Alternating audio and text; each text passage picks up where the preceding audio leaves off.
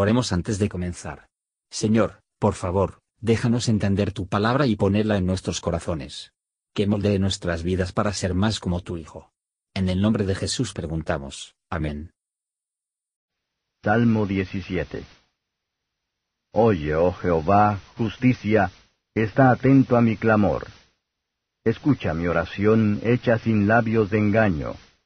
De delante de tu rostro salga mi juicio, vean tus ojos la rectitud. Tú has probado mi corazón, hasme visitado de noche, me has apurado y nada inicuo hallaste. Heme propuesto que mi boca no ha de propasarse. Para las obras humanas, por la palabra de tus labios, yo me he guardado de las vías del destructor. Sustenta mis pasos en tus caminos, porque mis pies no resbalen. Yo te he invocado, por cuanto tú me oirás, oh Dios. Inclina a mí tu oído, escucha mi palabra. Muestra tus estupendas misericordias, tú que salvas a los que en ti confían, de los que se levantan contra tu diestra. Guárdame como lo negro de la niñeta del ojo, escóndeme con la sombra de tus alas, de delante de los malos que me oprimen, de mis enemigos que me cercan por la vida. Cerrados están con su grosura, con su boca hablan soberbiamente. Nuestros pasos nos han cercado ahora, puestos tienen sus ojos para echarnos por tierra. Parecen al león que desea hacer presa, y al leoncillo que está escondido. Levántate, oh Jehová, prevén su encuentro, póstrale. Libra mi alma del malo con tu espada, de los hombres con tu mano, oh Jehová, de los hombres de mundo, cuya parte es en esta vida, y cuyo vientre hinches de tu tesoro. Hartan sus hijos, y dejan el resto a sus chiquitos. Yo en justicia veré tu rostro, seré saciado cuando despertare a tu semejanza. Comentario de Matthew Henry Salmos capítulo 17, versos 1 a 7. Este salmo es una oración. Oraciones fingidas son infructuosos, pero si nuestros corazones llevan nuestras oraciones, Dios les proveerá de ellos con su favor. El salmista se había utilizado para orar, por lo que no era su angustia y peligro que ahora primero lo trajo a su deber.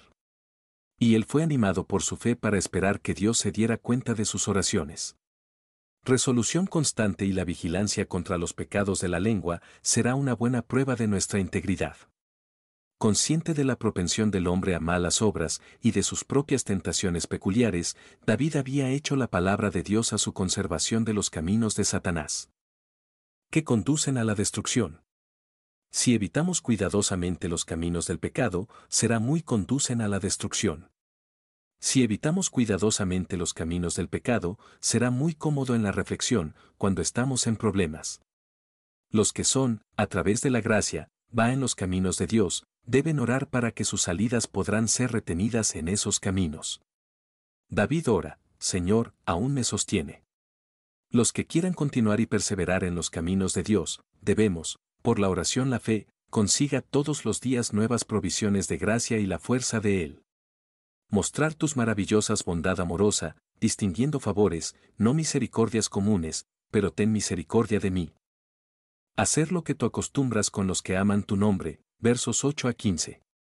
Al estar rodeada de enemigos, David ora a Dios para mantenerlo en condiciones de seguridad. Esta oración es una predicción de que Cristo iba a ser preservado, a través de todas las penurias y dificultades de su humillación, a las glorias y las alegrías de su estado de exaltación, y es un modelo para los cristianos a encomendar el cuidado de sus almas a Dios, confiando en que Él preservarlos para su reino celestial. Esos son nuestros peores enemigos, que son enemigos de nuestras almas. Ellos son la espada de Dios, que no puede moverse sin Él y que Él va a envainar cuando ha hecho su trabajo con ella. Ellos son la mano, por el que castiga a su pueblo. No hay que huir de la mano de Dios, pero al huir a la misma. Es muy cómodo, cuando estamos en el temor de la potencia del hombre, para ver que depende y en sujeción al poder de Dios. La mayoría de los hombres buscan en las cosas de este mundo como las mejores cosas, y no más lejos se ven, ni muestran ningún cuidado para proveer de otra vida. Las cosas de este mundo son llamados tesoros, están tan representaban, sino con el alma, y si se compara con las bendiciones eternas, que son basura. El cristiano más afectado no necesita envidiar a los hombres más prósperos del mundo, que tienen su porción en esta vida.